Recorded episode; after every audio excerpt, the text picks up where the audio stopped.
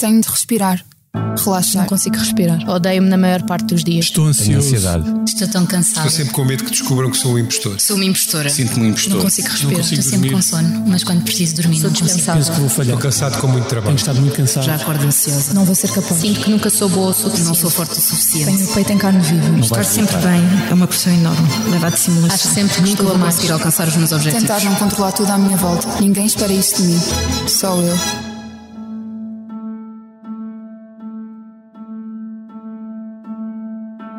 Olá, bem-vindos a mais um episódio do podcast do Expresso dedicado à saúde mental.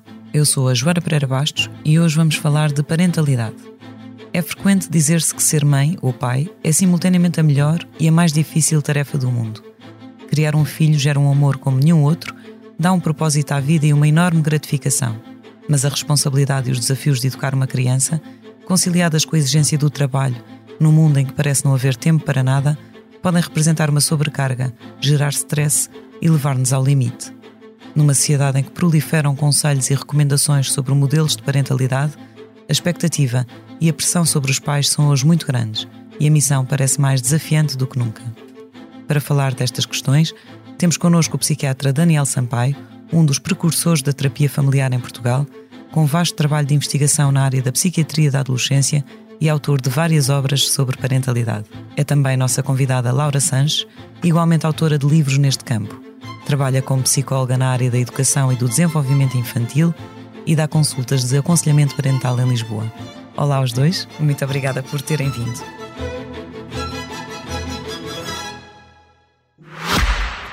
Esta é a nossa voz, a voz da Medis, sempre ao seu lado no acesso, prevenção e acompanhamento da saúde, com produtos e serviços que fazem bem ao corpo e mente. A cobertura de saúde mental, com psicólogos e psiquiatras online, e as ferramentas necessárias para um melhor conhecimento e acompanhamento da sua saúde mental estão disponíveis para todos os clientes. Saiba mais em medis.pt. Que voz é esta? É a voz de quem está e estará sempre ao seu lado. A Medis. Há cada vez mais consciência da importância decisiva que tem a infância no desenvolvimento e, em particular, no desenvolvimento emocional.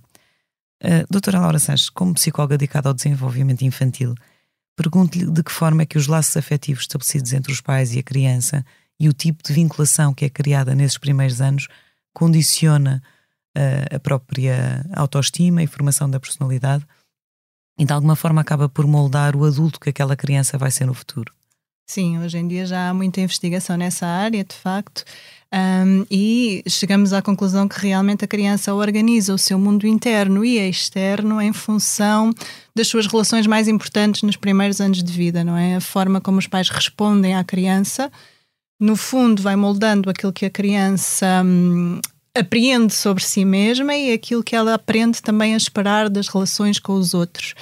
Hoje em dia já sabemos realmente isto está muito estudado, há muitos estudos que comprovam que isto tem um impacto grande. Eu queria só fazer aqui um parêntese, uma ressalva, porque esta consciência realmente é cada vez maior, mas ao mesmo tempo que esta consciência é cada vez maior, o que eu vejo é que isso também acaba por às vezes trazer um peso muito grande aos pais.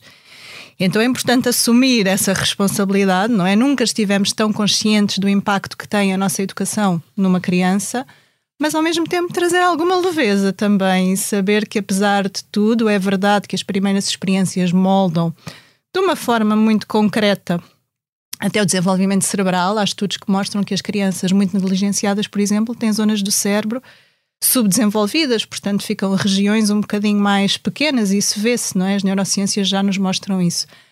Mas ao mesmo tempo também é preciso saber que o cérebro também tem muita plasticidade, portanto não há nada que também não possa mais tarde, digamos assim, ser alterado. E é importante também termos alguma leveza para não ficar só aquele peso difícil nos nossos dias. Uhum. Uh, Doutor Daniel Sampaio, as, relações entre pais e filhos nunca foram tão próximas como hoje, num certo sentido pode-se dizer que os pais nunca foram tão bons pais, e em particular a figura do pai tornou-se muito mais presente nestas últimas décadas, mas ao mesmo tempo as separações e os divórcios tornaram-se comuns, o que também aumentou a instabilidade. De que forma é que estas grandes transformações depois, que impacto é que têm na parentalidade? Bom, em primeiro lugar, é preciso dizer que aquilo que se passa na infância é muito importante, como já disse a Laura, é muito importante no desenvolvimento da criança e vai, de alguma forma, um, ajudar ou não uh, a adolescência, que é o período em que os pais claramente têm mais dificuldades. Ser pai é, é para toda a vida, como se costuma dizer, mas os estudos mostram que é na adolescência que os pais têm mais dificuldades. E é preciso dizer que eh, muitas dessas questões começam a surgir na infância. Um, ehm, há uma grande transformação nas famílias atuais que é justamente a mudança do papel do pai. Eu fui pai nos anos 70 e nessa altura o que se passava era que os pais eram muito periféricos em relação à educação da criança e apareciam, isto em Portugal foi particularmente significativo porque era o modelo do Estado Novo, era a mãe a tomar conta dos filhos e o pai a trabalhar e depois chegava a casa e tinha uma função disciplinadora, isso começou-se a alterar nos anos 70, particularmente depois do 25 de Abril em Portugal, mas em todo o mundo houve uma evolução no sentido do pai ficar mais próximo. E os pais, que são agora em Portugal pais por volta dos 30 anos, têm uma grande proximidade com os seus bebés. Isto é uma conquista importantíssima e é uma conquista que está biologicamente demonstrada. Assim como sabia que o cérebro da, da mãe se modificava quando ouvia, por exemplo, o choro do bebê, e havia alterações hormonais importantes na mulher que têm a ver com o cuidar do seu filho, também há essas alterações no cérebro do homem e nas próprias hormonas masculinas. Portanto, é como se a biologia ajudasse também o pai a ser pai. E, portanto, isto é uma conquista muito importante, porque a criança pode ter duas figuras de vinculação. Nós falamos da vinculação, que é a teoria é dos anos 60, uma teoria muito importante eh, da psicologia, que nos diz que as figuras parentais, eh, a criança vai se ligar à figura parental que está próxima, foi conceptualizada nos anos 60 como sendo a figura materna, pelas razões que eu disse há bocado, mas agora sabe-se que uma criança que tenha pai e mãe também tem vinculação em relação ao pai, portanto, liga-se profundamente, psicológica e biologicamente ao seu pai. Isto seria uma coisa muito boa, mas depois há uma coisa menos boa, que é a instabilidade da, da relação amorosa atual. O que faz com que muitos casais se separem. Em Portugal, a maioria dos casais separa-se, a maioria das pessoas que, que, se, que, se casa, não temos estatísticas de uniões de facto, e agora há muitas pessoas que não se casam, mas aquilo que temos de estatística, a maioria dos, dos casamentos, a maior parte dos casamentos termina em divórcio. E, portanto, temos, por um lado, uma coisa positiva, que é a proximidade da mãe e do pai com a criança, e como já foi dito, um, um, grande interesse, até muitas vezes excessiva pressão sobre os pais para a parentalidade, mas eh, a atenção que os pais dão aos filhos é completamente diferente do que era há 50 anos atrás, mas temos essa questão, que é uma questão menos boa, que é de facto a instabilidade da relação entre o homem e a mulher. Uma das coisas que também se alterou uh, bastante foi o exercício da autoridade por parte dos pais. Um, e, enfim, eu já uma, lá está, uma consciência muito maior do impacto negativo que os castigos mais duros, nomeadamente os castigos físicos, uh, podem ter uh, no desenvolvimento de uma criança. Mas há, de alguma forma, a percepção de que se passou, em muitos casos, de um modelo excessivamente severo para um modelo de parentalidade demasiadamente permissivo. Por um lado, como é que se encontra aqui o, o, o meio termo e, e pergunto-lhe se é de facto esta a percepção que tem, este modelo uh, dominante mais uh, permissivo em que a criança se transforma numa espécie de rei da família a quem quase tudo é permitido.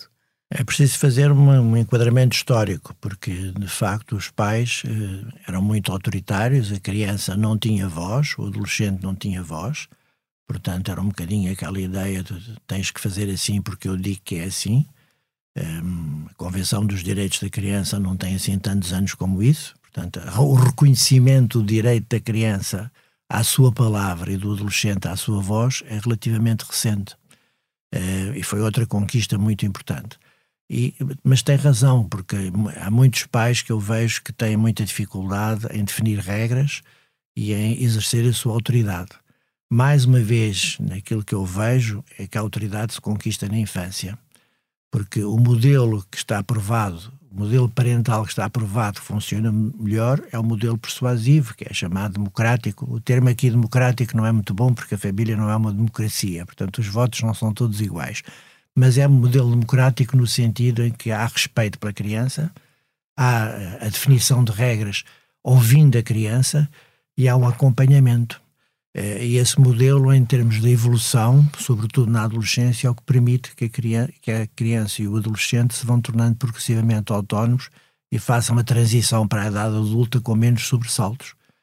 A sua pergunta, o que é que é? Não há uma receita, porque eh, a adolescência é um equilíbrio entre a autonomia e o controle. Os pais têm que favorecer a autonomia e há uma coisa muito importante que é a educação contra o medo. Eh, o medo aparece em certas famílias atuais como uma coisa completamente excessiva. As crianças não podem brincar na rua, não podem subir uma árvore, não podem estar sozinhas uh, na, na praceta ao pé de casa, não veem a cidade a não ser pelos, pela, pela carrinha da escola ou pelo automóvel dos pais. Portanto, há uma educação muito fechada em que há pouco contacto com a natureza. Por exemplo, os pátios da escola, sobretudo da escola do primeiro ciclo, não têm possibilidade da criança cair eh, e poder correr algum risco. Portanto, esta educação contra o risco, esta educação muito possessiva, muito controladora, é, é má para o desenvolvimento da criança em termos futuros. E, portanto, é importante que os pais exerçam algum controle. Eu sou absolutamente contra os controles de telemóveis, esse tipo de coisas. Acho que é preciso estabelecer uma confiança entre os pais e os filhos e uma partilha do que se está a passar, mas evidentemente que os pais têm que acompanhar e têm que controlar e têm que, em muitos casos, dizer que não. Mas ao mesmo tempo têm que favorecer a autonomia. E o que se verifica, isso é muito interessante, por exemplo, no corpo dos adolescentes atuais, os adolescentes atuais têm muitas dificuldades com o corpo. É, agarram mal uma bola, fazem muito pouco exercício físico, têm uma vida muito sedentária e têm depois uma relação com o seu corpo que é uma relação bastante disfuncional. Porquê? Porque não foram obrigados ou incentivados na infância a correr alguns riscos com o seu próprio corpo. E depois, quando o corpo se torna central na vida do adolescente, que é a adolescência, em que o corpo se transforma e o adolescente tem que lidar com essas transformações corporais, aí há muitas dificuldades porque não houve esse passado de lidar com as mudanças do seu próprio corpo. Uhum. Doutora Laura Sanches, há de facto esta questão da hiperproteção e do medo que é, que é excessivo e que é injustificado, mas que de facto acaba por condicionar muitas das relações parentais hoje em dia. Pergunto-lhe, por um lado, a que é que acha que isso uh, se deve? Um, e por outro lado, o que é que, enfim, por, por que razão é que os pais estão tão, uh, enfim, focados nesta questão da proteção, não só a proteção relativamente ao perigo, uh, mas também a proteção relativamente às frustrações da vida, às adversidades e quase com uma ideia de que tem de garantir a, a, felicidade permanente da criança. Sim, eu acho que deve ser um conjunto de vários fatores. Um deles é aquilo que falámos logo no início, não é? De uma maior consciência do impacto que têm as nossas ações.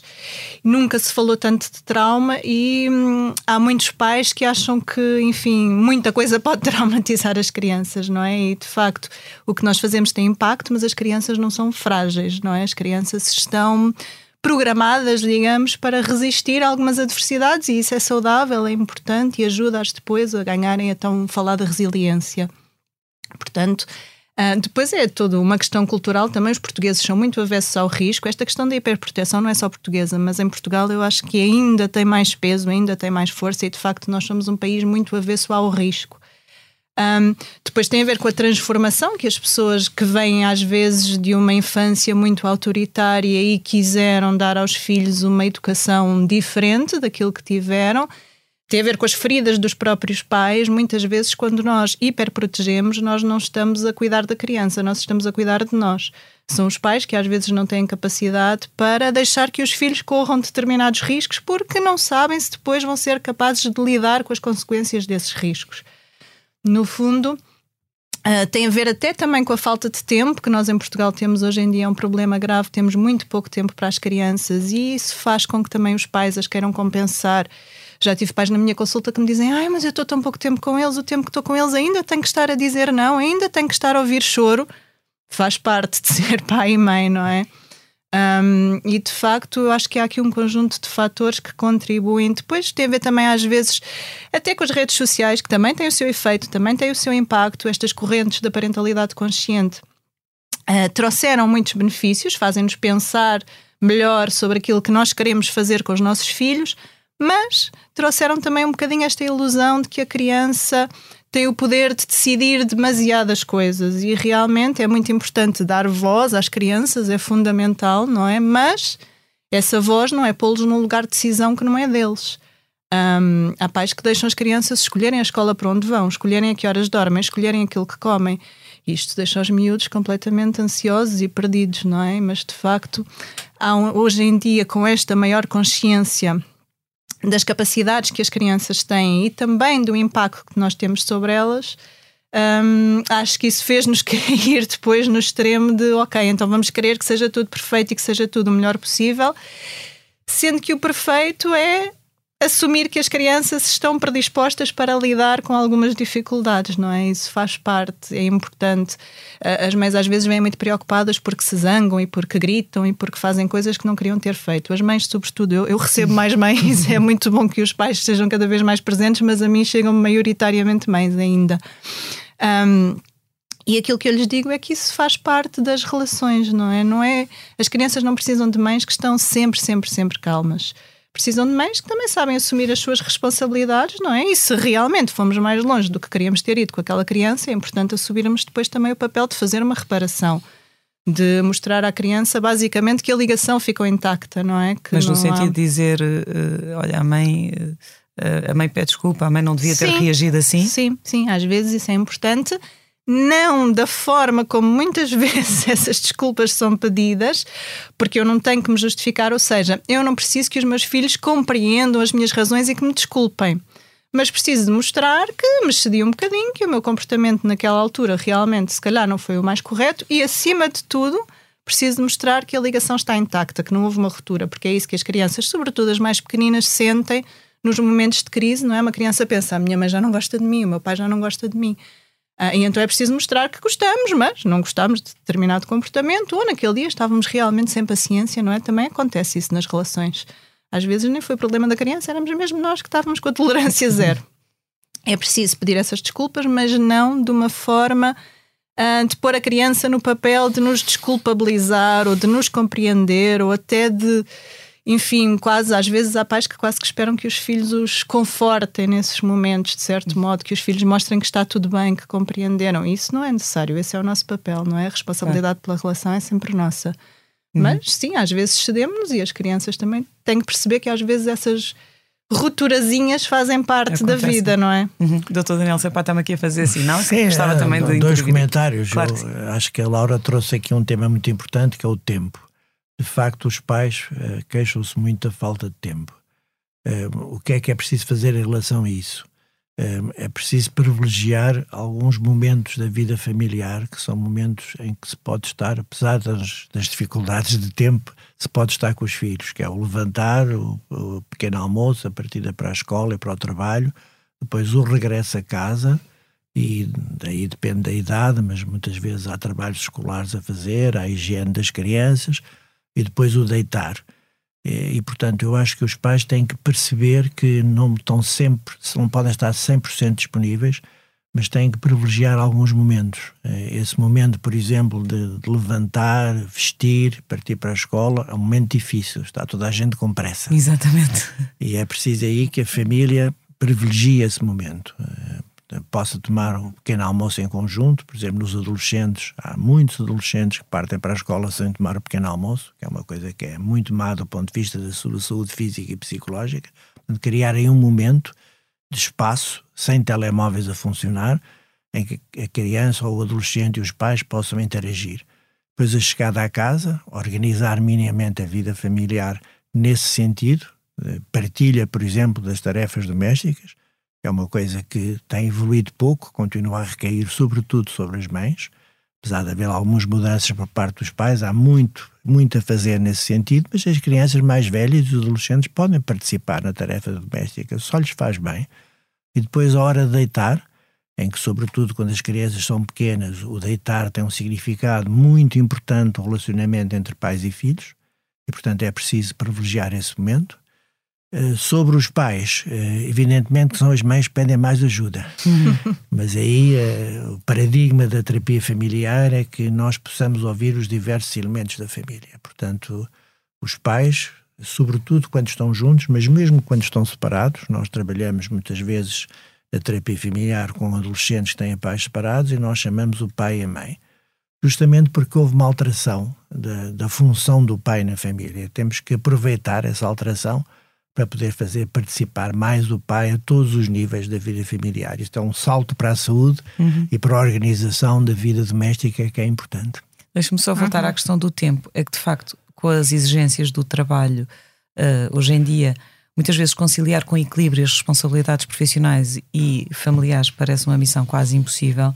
Mas na verdade não é apenas, eh, enfim, o horário dos pais que está muito preenchido, o próprio horário das crianças e dos jovens, quer o horário escolar, quer depois as atividades extracurriculares, está super preenchido e muitas vezes é normal entre o sair da escola, ir para, para o piano, ou para o judo, ou para a natação, ou, ou seja o que for, o chegar a casa perto das oito da noite, há tempo para o banho, para jantar e, e cama. Há muito pouco tempo, de facto.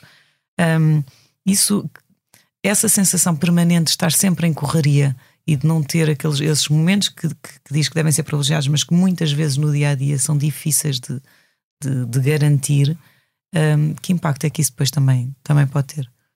É, bom, é evidentemente que essa é uma dificuldade, mas eh, eu dou sempre o meu exemplo pessoal, foi há muitos anos, mas os meus pais tinham muito pouco tempo e foram grandes educadores. Meu pai era médico, trabalhava. Nós vivíamos em Sintra na minha infância e na adolescência. O meu pai trabalhava em Lisboa, portanto vinha todos os dias e voltava tarde. E a minha mãe era eh, professora particular de português, de inglês e dava aulas de inglês todo o dia. Só que eles tinham isso que eu estava a dizer há bocado, e portanto, por isso é que eu cito sempre este exemplo, porque eram muito organizados e o jantar era um momento muito importante de partilha. O que se passa neste momento é que há muitas famílias que não jantam em conjunto. Uhum. Ou jantam a ver televisão, por exemplo. Jantam, ou, com... ou os adolescentes pegam o tabuleiro e vão para o seu quarto, as crianças jantam antes dos pais, porque os pais têm a ideia que têm que dar o jantar aos filhos e, portanto, estão os dois ou um deles ocupados em dar comida aos filhos, eh, às hum. crianças, e portanto essa partilha perde-se. Eh, às vezes só acontece no fim de semana e, e, temos que criar esses momentos, mesmo que sejam poucos em termos de minutos, mas são momentos de, de compreensão, de partilha, de discussão das regras, daquilo que está certo e que está errado, e, e não há volta a dar a isso. Eu tenho a ideia que, em alguns casos, das famílias de classe média, classe alta, as atividades extracurriculares são exageradas. Portanto, eu conheço pais e avós que passam as tardes. Uh, Como motoristas dos filhos, sim, não é? De um lado para o outro, isso não, não faz sentido. Por exemplo, o que é fundamental é que as crianças e os adolescentes façam atividade física. Isso é que é fundamental porque isso tem um impacto importantíssimo no seu cérebro e no seu dia a dia. E, e portanto, às vezes é. Agora pessoas vão se sangar os gostam de piano, portanto, às vezes é uhum. preferível ir correr com os filhos ou levar os filhos a um ginásio ou uma atividade de natação, por exemplo, é mais importante do que ir aprender inglês ou do que ir tocar piano. E, portanto, as famílias têm que fazer escolhas e não têm que ter esta ideia que têm que estar sempre a dar serviços muito bons e coisas muito boas aos filhos. Lá está que tem que garantir Porque isso, tudo. Isso tem a ver com aquilo que a Laura estava a dizer há bocado, não é? Portanto, as pessoas eh, têm a sensação que têm pouco tempo e depois têm que compensar. Esta noção que os pais têm que compensar o tempo que não deram aos filhos é uma noção errada. Volto outra vez a falar dos meus pais. Os meus pais não tinham nenhuma culpa com o seu trabalho. Achavam que era muito importante. Meu pai eh, era funcionário público da saúde e, portanto, não fazia clínica privada, não ganhava muito dinheiro, porque os ordenados já eram baixos nessa altura e continuam muito baixos, é sempre bom dizer, porque os ordenados em Portugal, os salários são muito baixos, isso causa muito mal-estar às pessoas. Hum. Enquanto nós não tivermos a ideia que temos que subir os salários e as pessoas serem mais bem remuneradas, isso é um dos determinantes eh, da má saúde mental dos portugueses. É as pessoas não terem dinheiro para a sua casa e ganharem muito pouco para o seu dia a dia. Isto Isso provoca, um provoca, problemas, sim, provoca problemas na uhum. saúde mental das pessoas. Uhum. É que a saúde mental não é estar deprimido por uma razão existencial. A saúde mental está ligada à vida das pessoas. E, portanto, eh, tudo isto tem a ver depois com o dia a dia. E, e esta culpa que muitos pais têm agora, porque querem ser muito bons pais e há muita publicidade à volta disso, do pai perfeito, do pai que tem que ser cada vez melhor Isso gera depois uma culpa que é compensada muitas vezes, por exemplo, em, em prendas para os filhos completamente desproporcionadas e que são difíceis até de comprar em termos financeiros. Mas esta, nós temos que combater esta ideia porque os pais, de uma forma geral, e com exceção de pais muito disfuncionais e evidentemente patológicos, que são uma minoria, mas existem, a maioria dos pais faz o seu trabalho muito bem feito e nós temos que passar esta mensagem para dar confiança às pessoas. É tal coisa que eu dizia que se calhar os pais nunca foram tão bons pais como, Claro como agora, como hoje em dia. A preocupação dos pais com os filhos é uma coisa muito boa da, gera- da geração de pais atuais, dos pais novos atuais. Mas, eh, ao mesmo tempo, faz uma enorme pressão e nós temos que combater isso. Doutora Laura Sanches dá consultas de aconselhamento parental em Lisboa. O professor Daniel Sampaio falou aqui a questão da culpa e de como os seus próprios pais não sentiam esta culpa relativamente ao tempo que passavam a trabalhar. Pergunto-lhe, nas consultas, hum, sente muito esta questão da culpa? É uma coisa que é Sim. muito presente. Sim, muito. E queria só ainda, falando nesta questão do tempo, pegando nesta questão do tempo que realmente é importante. Hum, nos primeiros tempos de vida, eu acho que os bebés precisam muito da presença física, não é? Realmente aí não há muita volta a dar, digamos assim. E a precisam, partir de, de e precisam de muita presença física. Sim, exatamente. precisam de ser pegados ao colo. Exatamente. O mimo não faz mal nenhum. Exatamente. Estarmos com eles colados ao nosso corpo, Sim. como pais e avós, é muitíssimo Sim, importante. sim, não há que ter aí problemas. Esta ideia que o mimo faz mal é uma ideia muito errada. Exato, e é sempre Penso bom, que a Laura é concorda reforçá-lo muito. Sim. E, mas a partir de uma certa altura, de facto, a presença física, ou seja, continua a ser importante, não é? Mas já não é o principal em termos de horas, digamos assim. O principal é a disponibilidade, de facto, e essa disponibilidade consegue-se muito criando rituais na família, rituais de jantar juntos, de tomarem um pequeno almoço juntos, de terem um dia por semana, por exemplo, amanhã de domingo, ser uma manhã que as crianças já sabem que é um tempo para estar junto. Estes rituais perderam-se e são uma coisa muito importante. Antigamente a nossa vida era muito mais organizada com base em rituais e hoje em dia isso desapareceu e é uma das coisas que organiza, ajuda as crianças a organizarem-se e é muito importante as crianças saberem que pelo menos naquela hora vão ter a disponibilidade total do pai ou da mãe. Hum, se não podem ter no resto do dia, pelo menos sabem que, que podem contar sempre com aquele bocadinho. E isso é muito importante, realmente, a partir de uma certa idade, isso faz muita diferença. Hum, em relação à culpa, a culpa hoje em dia também acho que é muito mal entendida, porque a culpa é uma parte. Ah, sempre presente da nossa responsabilidade. A partir do momento em que eu assumo responsabilidade por alguém, a culpa vai existir sempre, porque a culpa também é uma bússola.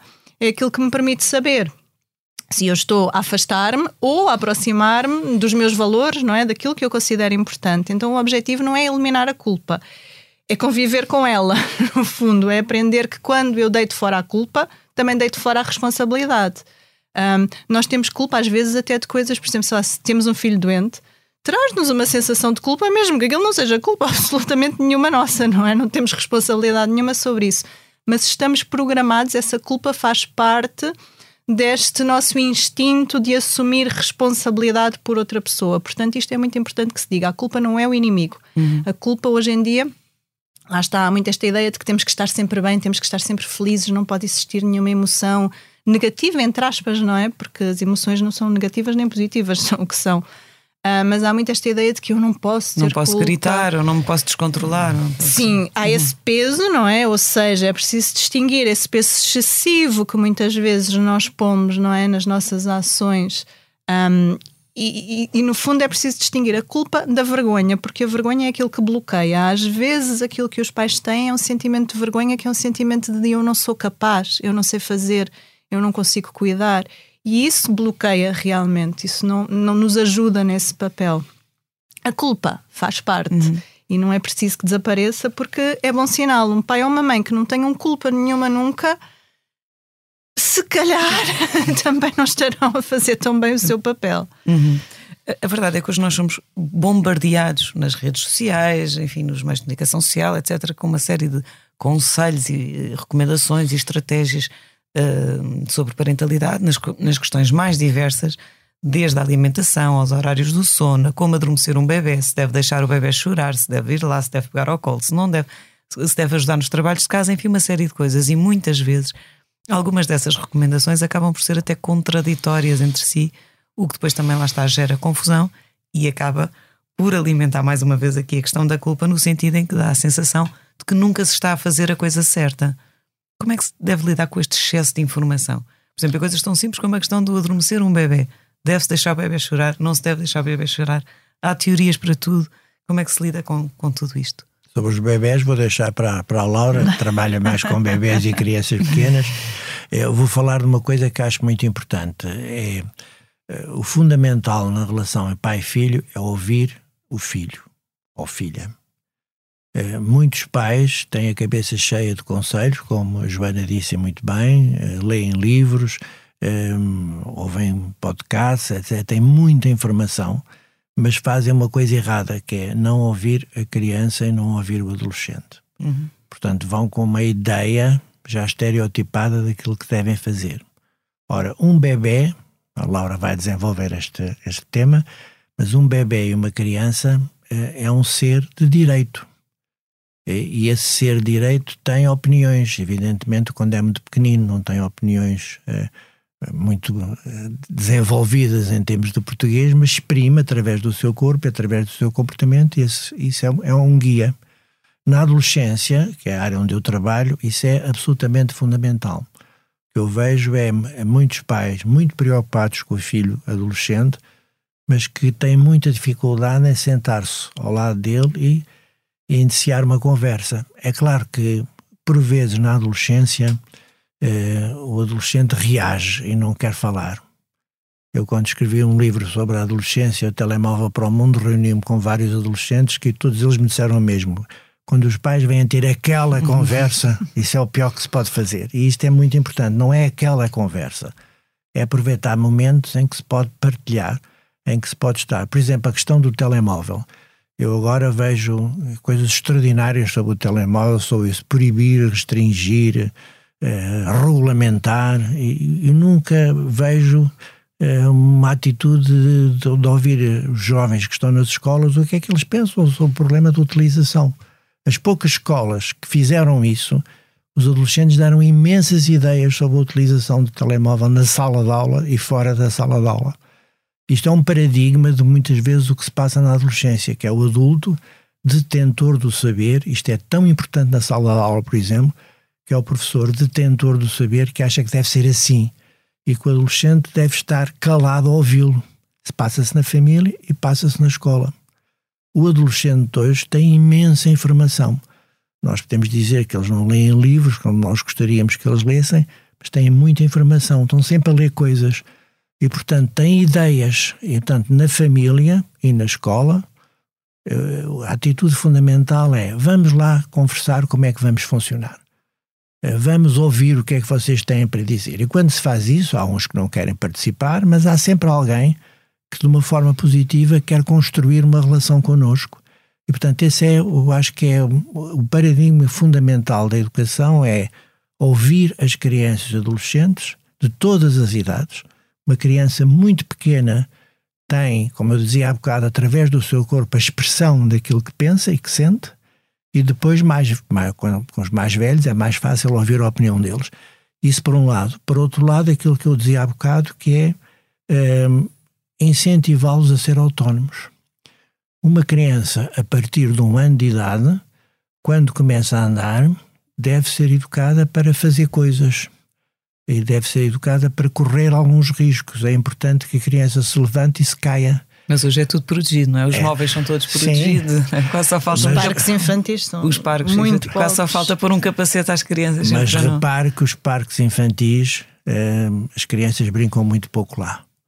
Porque é uma estrutura previamente montada que é contra a descoberta. Uhum. O, o que é fundamental na brincadeira da criança é que ela possa inventar a sua própria brincadeira, possa descobrir novas brincadeiras.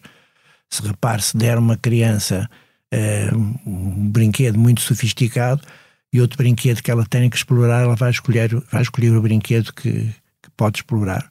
E o pátio da escola e uh, as zonas das cidades com os parques infantis são um paradigma daquilo que não se deve fazer. É aquele castelinho em que sobe uma escadinha e depois chega assim, depois desce, uhum. e depois anda-se à roda. Quer dizer, e o chão é todo atapetado para que eles não se possam magoar. Uhum. Ora, isto é aquilo que é preciso alterar.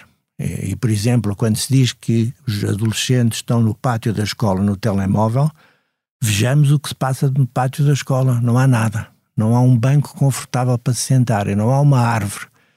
Eh, e, portanto, tudo isso faz com, evidentemente, que o telemóvel é um desafio. Eu, não, não, eu acho que se deve fazer qualquer coisa nas escolas sobre o telemóvel, mas é preciso pensar que, em primeiro lugar, se tem que modificar a ideia de que há dois espaços completamente diferentes, que é o espaço da sala de aula, onde eles têm que estar quietos e têm que ouvir o professor a falar, se for preciso, durante 90 minutos, e depois o pátio, onde não há nada para fazer.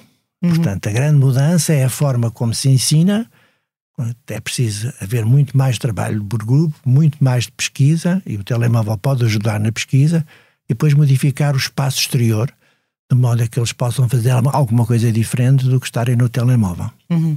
Nessa fase complicada da adolescência, aproveitando que estamos eh, agora a falar sobre isso, eh, é de facto uma, uma, uma, fase que se sabe em que, enfim, que é, tradicionalmente aumentam as relações, eh, digamos, as dificuldades na relação com os pais e na comunicação com os pais, e há uma tentação por parte dos jovens normal, natural e até expectável e saudável de testar os limites e de quebrar regras, de transgredir em algumas situações.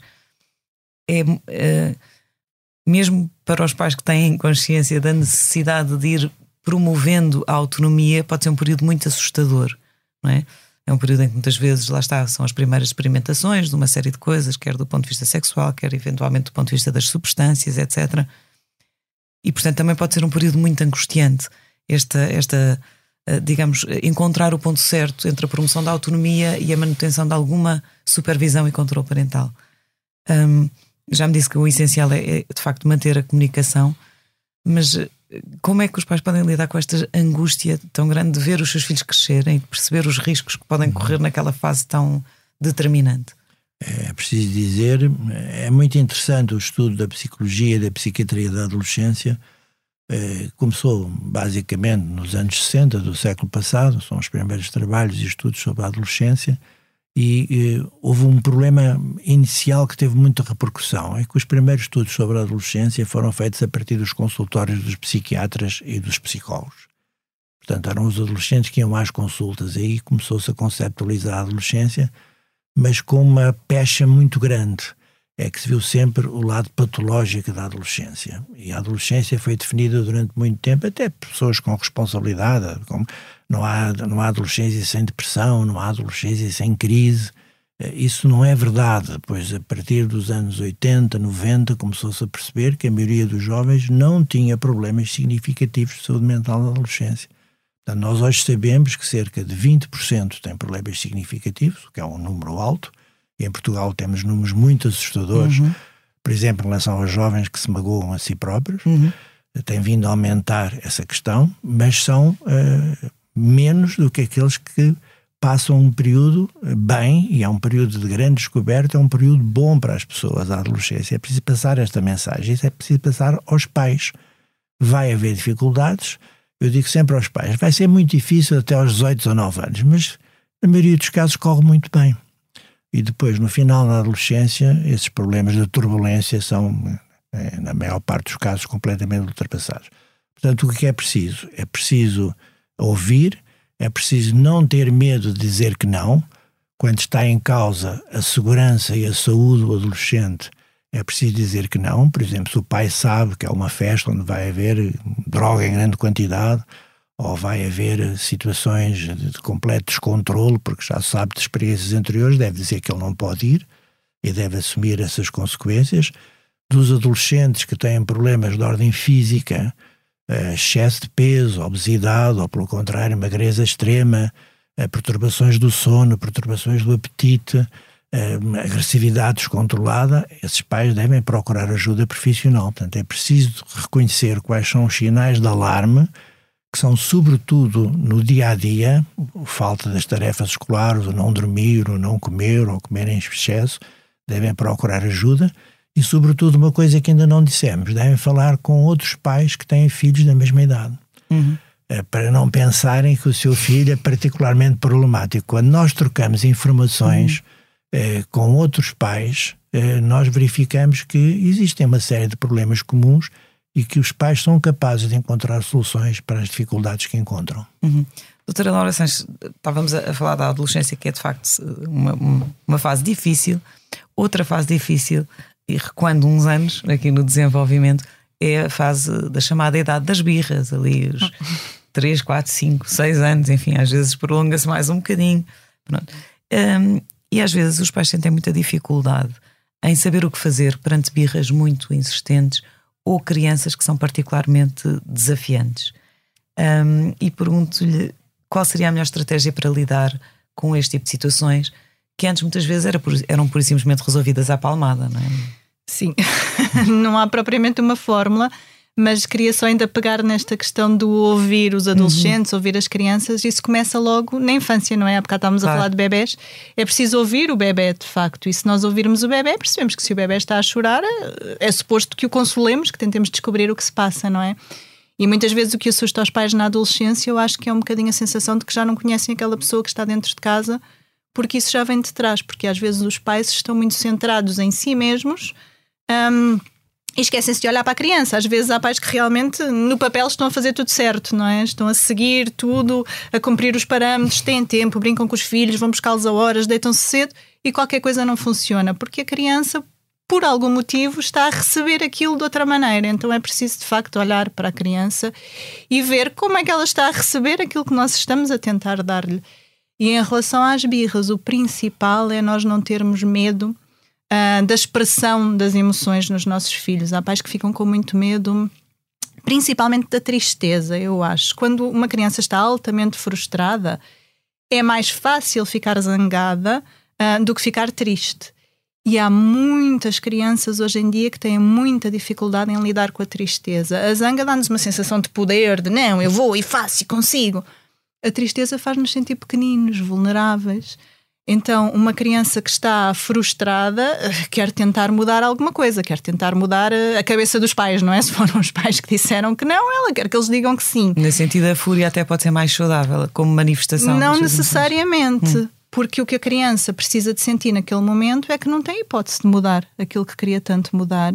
E quando a criança contacta com isso, não é? Quando perde a esperança de que as coisas sejam diferentes, ela relaxa, entra em contacto com a tristeza primeiro e percebe: ok, se eu não posso mudar o mundo, então tenho que me mudar a mim, não é? Uhum.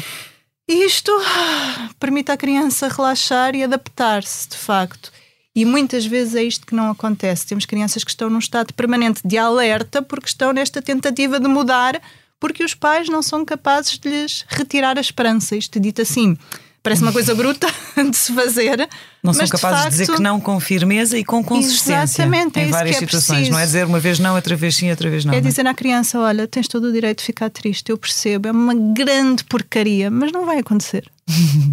e a criança precisa de sentir isso, não é? No fundo, as crianças se sentem que há ali uma dúvida, ficam nesse estado de alerta para tentarem conseguir Mudar. aquilo que queriam. E isso depois é o que está ligado àquelas birras intermináveis, no fundo, vêm da criança não se sentir, por um lado, segura de que aqueles pais vão acolher essa tristeza que vai chegar, não é? Quando ela perceber que não vai ter aquilo que quer. Uh, e por outro lado, de manter, de perpetuar esse estado de alerta. E é muito importante, logo desde o início, nós mostrarmos que não temos medo dessa expressão de emoções que nos primeiros anos vem de uma forma completamente descontrolada, porque realmente as crianças ainda não têm um cérebro que lhes permita controlar os seus uhum. impulsos, não é? E lidar com as emoções de uma forma mais sociavelmente aceite, digamos, adaptada. Um, mas isso só vai acontecer se nós realmente lhes dermos condições para elas entrarem em contacto com as suas emoções, sabendo que isso não faz com que os pais se assustem. Que é aquilo que uma... acontece muitas vezes. Uhum. Há também uma fase em que parece, não tem a ver com, com, o desafio da adolescência, mas, mas há também uma outra fase mais para trás, que também parece uma fase de grande desafio, lá está de testar os limites, de ver até onde é que os pés vão ou não, e às vezes de quase ver até que ponto é que a relação é segura, testando a relação. O meu filho tem seis anos, no tia dizia, fez sete agora, mas dizia no tia uh, mãe, se eu me portar muito mal, mas mesmo muito, muito, muito mal, tu deixas de gostar de mim. Sim, as crianças precisam de sentir que vamos sempre gostar delas. Lá está, é a tal história, não que é? é? Incondicional. Quando nos saltou a tampa e fomos mais longe do que queríamos ter ido, é muito importante ser à criança: olha, mas eu gosto de ti na mesma, está tudo bem. Não gostei nada do que fizeste, mas gosto de ti na mesma, está tudo bem entre nós, não é? porque sim, as crianças têm muito essa necessidade e é bom quando elas expressam isso. O problema é quando esse fantasma existe e elas nem sequer são capazes de ter consciência que esse medo existe e está presente. Uhum. Há uma diferença importante entre, entre o comportamento e a pessoa. Uhum. Ou seja, há muitos pais que eh, criticam a pessoa. Nós temos que chamar a atenção para o comportamento errado. Eh, comeste em excesso ou não comeste, tiveste sem dormir, faltaste à aula, consumiste drogas. Temos que, isso é um comportamento e deve-se chamar a atenção, obviamente, sobre isso. Mas há pessoas, há pais e professores que atacam a pessoa. És um preguiçoso, não serás nada na vida, uh, faz lembrar o teu avô que tinha tantos problemas. Portanto, nós aí estamos a atacar a pessoa. E isso vai gerar um desconforto na relação entre pais e filhos entre professores e alunos. Portanto, nós, é preciso distinguir o comentário que possamos fazer acerca de um comportamento errado da pessoa, que nós devemos sempre privilegiar a relação com a pessoa. Mas eu queria agora propor que um tema que, que acho que é muito importante, que é o sono. Uhum. Eu falo sobre o sono adolescente e propunha que a Laura pudesse dizer alguma coisa sobre o sono do bebê e uhum. o sono da criança, porque é, é Deixe-me só dar um dado sim, sim, para iniciarmos a, a antecipar a pergunta que eu ia fazer, mas, mas continue. É, 10% dos adolescentes portugueses tomam, tomam um medicamento para dormir. Só queria dizer isto. E passa a palavra à Laura. Sim, é muito preocupante e isso começa na infância. Eu claro. Muitas vezes, com demasiada frequência, eu digo aos pais que as crianças precisam de se deitar mais cedo, realmente. Os pais chegam a casa muito tarde, as crianças deitam-se muito tarde. E há muitas crianças com muito déficit de sono. Mas lá está aquela questão, aquela dificuldade entre conciliar o ter algum tempo de qualidade, jogar Sim. um jogo, a seguir ao jantar, estar um bocadinho um tempo de brincadeira e ao mesmo tempo conciliar com o deitar cedo. Mas dormir é realmente, nós, até nós adultos desvalorizamos o nosso próprio sono, não é? Mas dormir realmente é uma necessidade essencial e, e o que acontece é que há pais que às vezes têm crianças que acham que têm um grande problema em lidar com a frustração, não têm, só estão cansadas. Se dormissem, lidavam muito melhor com tudo. Às vezes aquela criança só precisa mesmo de dormir. Um, e de uhum. facto isso é um problema muito grave que nós temos em Portugal. Um, há muitas crianças com dificuldade em adormecer por, por razões emocionais, não é? Há muitas crianças que de facto têm medo de ir para a cama sozinhas à noite. Aquilo é um momento difícil e, portanto, fazem tudo o que podem para adiar esse momento. E há conflitos intermináveis na hora de dormir em que os pais as tentam levar para a cama e elas não querem ir para a cama e encontram tudo e mais alguma coisa para adiar esse momento. Porque uma criança que está numa posição de controlo, que é aquilo que acontece muito hoje em dia, é uma criança que tem muito medo de se abandonar ao sono, não é? Eh, dormir é preciso nós largarmos tudo e confiarmos que no dia seguinte as coisas vão estar cá iguais. E uma criança que está insegura tem muita dificuldade de fazer isso. Portanto, esse é um momento de que elas fogem muitas vezes. E é preciso os pais também aí terem confiança, terem alguma segurança, assumirem a sua responsabilidade de ajudar a criança a sentir-se segura no momento de ir dormir sem descurar realmente as horas de sono. Nós temos horários péssimos, uhum. desde muito cedo para as crianças. Há crianças muito pequeninas a irem para a cama às 10 da noite. E isto não é aceitável, a verdade é essa. Uhum. Isto não é infantário muito cedo no dia Sim, seguinte. Exatamente, exatamente. A questão é que lá está, no caso do sono, é tipicamente um daqueles temas em que se ouvem N conselhos nas redes sociais, pelos influencers, pelos livros, etc. E muitas vezes alguns conselhos contraditórios. Lá está, por exemplo, na questão dos bebés ou na questão de os pais deverem ficar com as crianças até elas adormecerem ou saírem antes, contarem uma história sem antes. o essencial há, é, por um lado, está, coisas divergentes. observar as crianças, não é? Nos bebés, quando nasce um bebê, também nasce o instinto materno ou paterno, portanto, os pais têm que aprender também a ler a sua criança e é muito importante antecipar os sinais de sono. No bebê, quando são muito pequeninos, nós vamos um bocadinho atrás, não é? Temos que aprender a observá-los, não têm propriamente ritmos de sono muito definidos, portanto, depende muito também do instinto materno, paterno, de conseguirem acompanhar aquele bebê. A partir de uma certa altura, não, somos nós que impomos a ordem, que impomos os rituais, que impomos os horários, que impomos a rotina.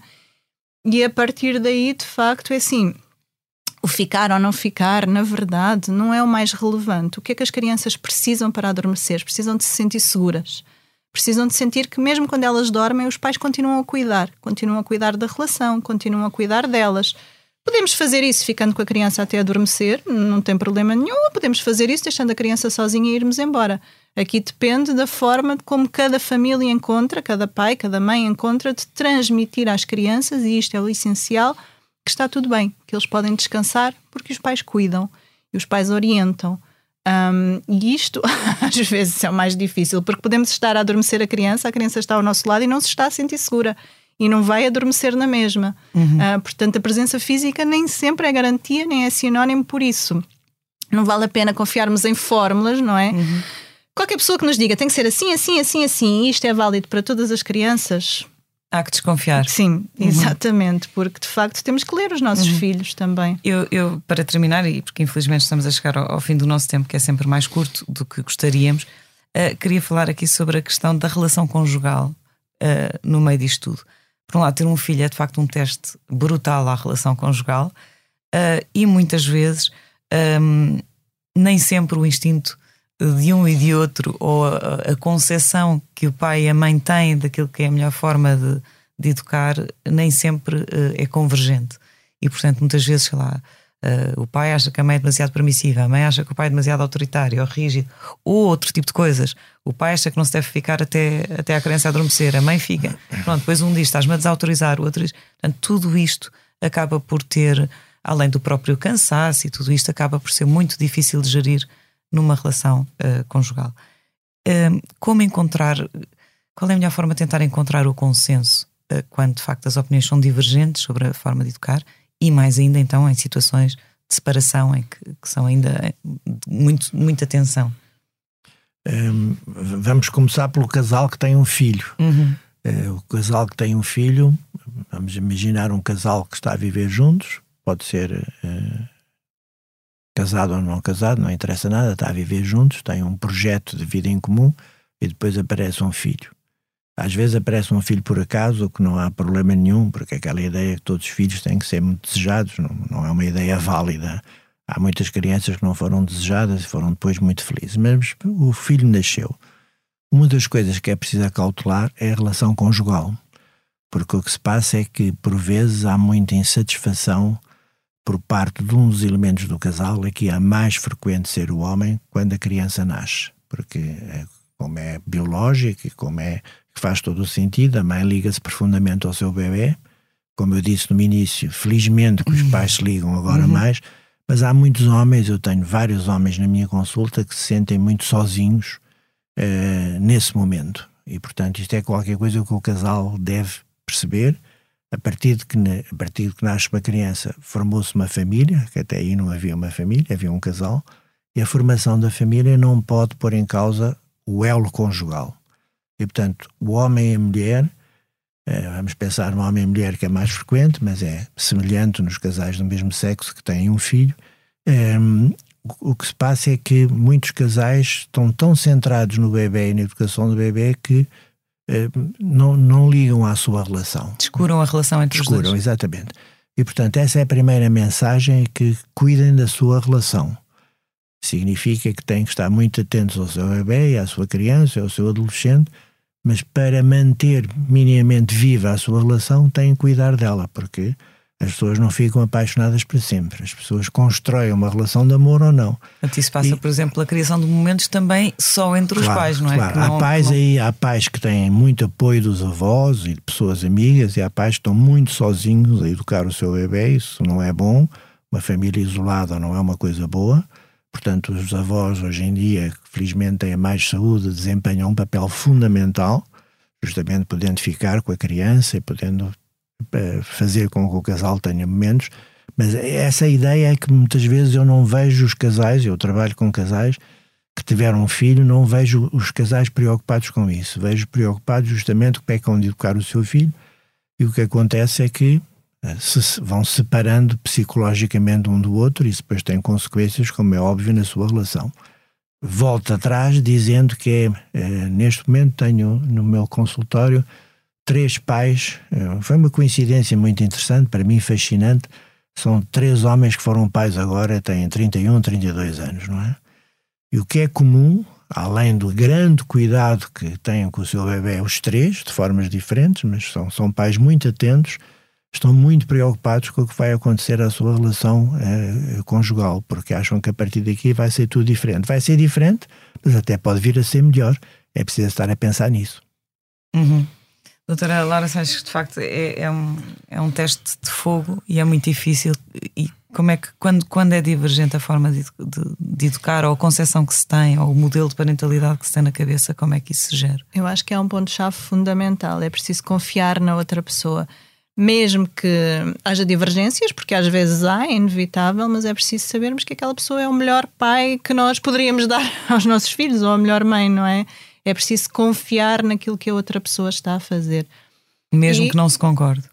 Uh, sim, porque uhum. às vezes há pequenas divergências, não é? Podemos fazer uma coisa assim ou assado e depois, quer dizer, a longo prazo o impacto claro. não é assim tão grande, não é? Em relação a essas diferenças. Portanto, há que confiar que a outra pessoa também sabe tocar. Se não confiamos, se calhar há aqui uma base que já precisa de ser muito trabalhada, não é? Um, e depois, saber que a nossa forma de educar não é única, não é? No, enfim, há pequenas diferenças que não têm que ser uh, graves para a criança. E depois, uma coisa que é fundamental é isto: realmente, o casal sentir que precisa de continuar a trabalhar na sua relação. E às vezes há pessoas que acham que têm que ir, sei lá, uma semana de férias com um bebê pequenino para não sei para onde e é menos eficiente, digamos, pensar assim, não é? Se o casal até vai, passa um fim de semana fora, mas depois volta à rotina e consegue estar outra vez a semana inteira sem se cruzarem quase, só dizem bom dia, boa tarde e mais nada.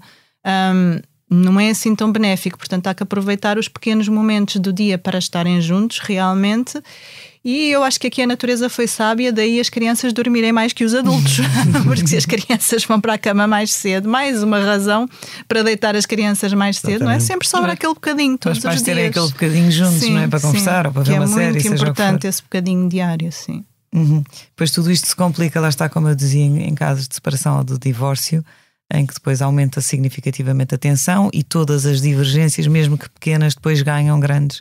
Um, enfim, grandes dimensões e os próprios, então, sobretudo quando são adolescentes, mas também crianças já a partir de alguma idade exploram, acabam por explorar essas divergências entre os pais, não é? Capitalizando às vezes esse, essas zangas. Isso, como é que uma situação de separação ou divórcio? Bom, uma, uma situação de separação ou divórcio também há aspectos evolutivos interessantes. É, houve muito tempo em que os juízes, em caso de litígio, sistematicamente eh, achavam que a mãe é que era a única cuidadora e o pai ficava, como eu dizia, chapa um, não é? De 15 em 15 dias, fim de semana e à quarta-feira jantar, às hum. vezes com grande dificuldade da quarta-feira, por exemplo. Houve uma evolução importante e hoje em dia há mais situações de, de residência alternada e guarda partilhada, que é uma grande conquista, porque o que se verificou foi que os pais ficavam completamente afastados dos seus filhos e depois não era possível recuperar. Portanto, eu sou uma das pessoas que sempre defendeu e tive grandes discussões com os juízes sobre isso, sempre defendia a guarda partilhada e a residência alternada. Agora, é evidente que eh, muitos casais que se separaram de uma forma litigiosa, este processo é difícil. E há histórias terríveis de coisas que se passam na passagem dos filhos para um e para o outro. Portanto, o que é que é preciso fazer? É preciso que eh, nós eh, possamos explicar e dizer isto muitas vezes uma coisa é o casal parental, outra coisa é o casal homem-mulher. Porque às vezes há confusão nesses papéis e, portanto, pode haver uma ruptura definitiva do relacionamento entre o homem e a mulher ehm, e muitas vezes é a melhor solução, porque eh, numa relação violenta, tóxica, não é possível continuar, portanto, o casal é bom que se separe, mas é preciso passar em todos os setores a mensagem que eles têm que continuar os dois a cuidar do filho. E é possível, nós, por exemplo, na terapia familiar, como eu disse há bocado, trabalhamos muitas vezes com pais separados, porque é a melhor forma de lidarmos, às vezes, com as dificuldades que os filhos vão tendo no seu percurso. Uhum. Infelizmente chegámos mesmo ao fim do nosso tempo. Obrigada mais uma vez por terem estado connosco. Na próxima semana estará cá Helena Bento para moderar uma conversa sobre outro tema de saúde mental. Este episódio contou com a sonoplastia de João Martins. podcast Que Voz é Esta tem consultoria científica do professor José Miguel Caldas de Almeida está disponível em expresso.pt e em todas as plataformas. A todos os que nos ouviram, muito obrigada e até para a semana. Esta é a nossa voz, a voz da Medis, sempre ao seu lado no acesso, prevenção e acompanhamento da saúde, com produtos e serviços que fazem bem ao corpo e mente. A cobertura de saúde mental, com psicólogos e psiquiatras online, e as ferramentas necessárias para um melhor conhecimento e acompanhamento da sua saúde mental estão disponíveis para todos os clientes. Saiba mais em medis.pt. Que voz é esta? É a voz de quem está e estará sempre ao seu lado. A Medis.